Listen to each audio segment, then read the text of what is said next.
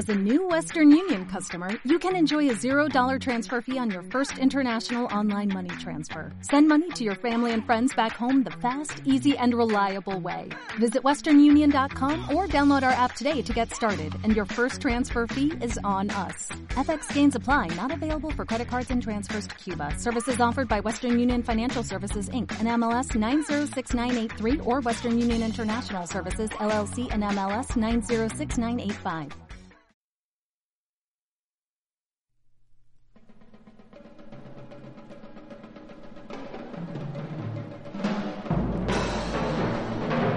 Podcast Los Tres Amigos.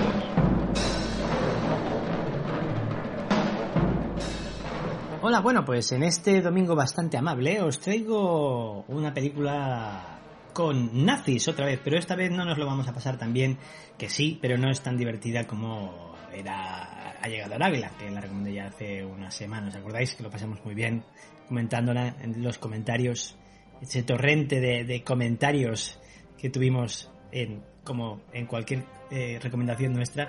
Pues bueno, hoy tiramos un poquito más para atrás y volvemos, eh, vamos a los años 60. Tiramos otra vez de cine clásico. ¿Qué os traigo? El tren. El tren es una película de 1964. ¿Y de qué va? Bueno, pues estamos en Francia al final de la Segunda Guerra Mundial y entonces ante la retirada del ejército nazi, el general Franz von Waldheim, un fanático del arte, consigue convencer a sus superiores para llevarse a Alemania las más importantes obras pictóricas de Francia. Para ello, los alemanes cargan un tren con todos los cuadros y se disponen a volver a tierras teutonas. No obstante, una conservadora de Bellas Artes de París acude a miembros de una sección de la resistencia francesa para que hagan todo lo posible para que el tren no salga de Francia. Película que empezó a ser dirigida por Arthur Penn, pero que el director de Pequeño Gran Hombre fue sustituido a los pocos días de rodaje por petición de la estrella de la película, fue sustituido por el enorme John Frankenheimer. ¿Y quién es John Frankenheimer? Pues John Frankenheimer es otro de los directores que entrarían en el ciclo de los directores favoritos de Iván de los Tres Amigos.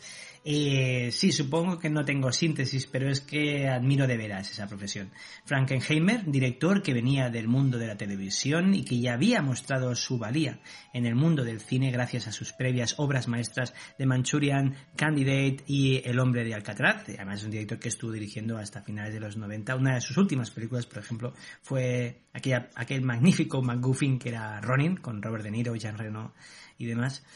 Eh, pues el director eh, entró en esta producción como un guante, pues la historia necesitaba de alguien que supiera narrar con la mezcla de crítica, dureza y entretenimiento adecuado.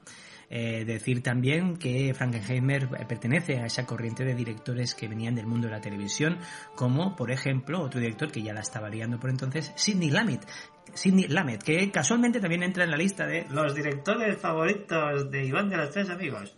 Hablando de Frankenheimer y esta película, pues tenemos una película de estilo directo, casi documental, que consigue que entres en la trama de forma contundente. Además, la fotografía en blanco y negro de Jean Tournier, creo que lo he leído bien, contrastada y muy sucia, hace que viajes en el tiempo eh, automáticamente. ¿Y quién era la estrella que hizo que Frankenheimer entrara, entrara a dirigir el tren? Pues Bart Lancaster, magnífico actor del pasado siglo que se forjó como acróbata en el mundo del circo, con una arrolladora personalidad que se, convirtió en, en historia del cine. Aquí Lancaster encarna al protagonista Lavish, el que encargado de orquestar el continuo boicot al tren alemán, y lo hace con una intensidad abrumadora. Por su parte, interpretando a su némesis, o sea, el general alemán amante del arte, tenemos a un inconmensurable Paul Scofield que le da una réplica brillante. O sea, es una pasada, es una de esas películas donde ves que el protagonista está nivelado perfectamente con su némesis y está esperando que salga también en pantalla.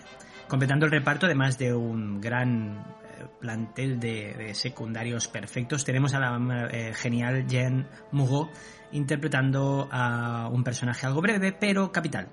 Película soberbia, de intención clarísima y sin concesión alguna, muy entretenida pero también algo cruel. Esta es la recomendación perfecta para que la disfrutéis esta tarde de domingo en Filming. Y bueno, ya os lo dicen los tres amigos. No descuidéis el arte, no descuidéis vuestro arte y recibir un fuerte abrazo. Hasta luego.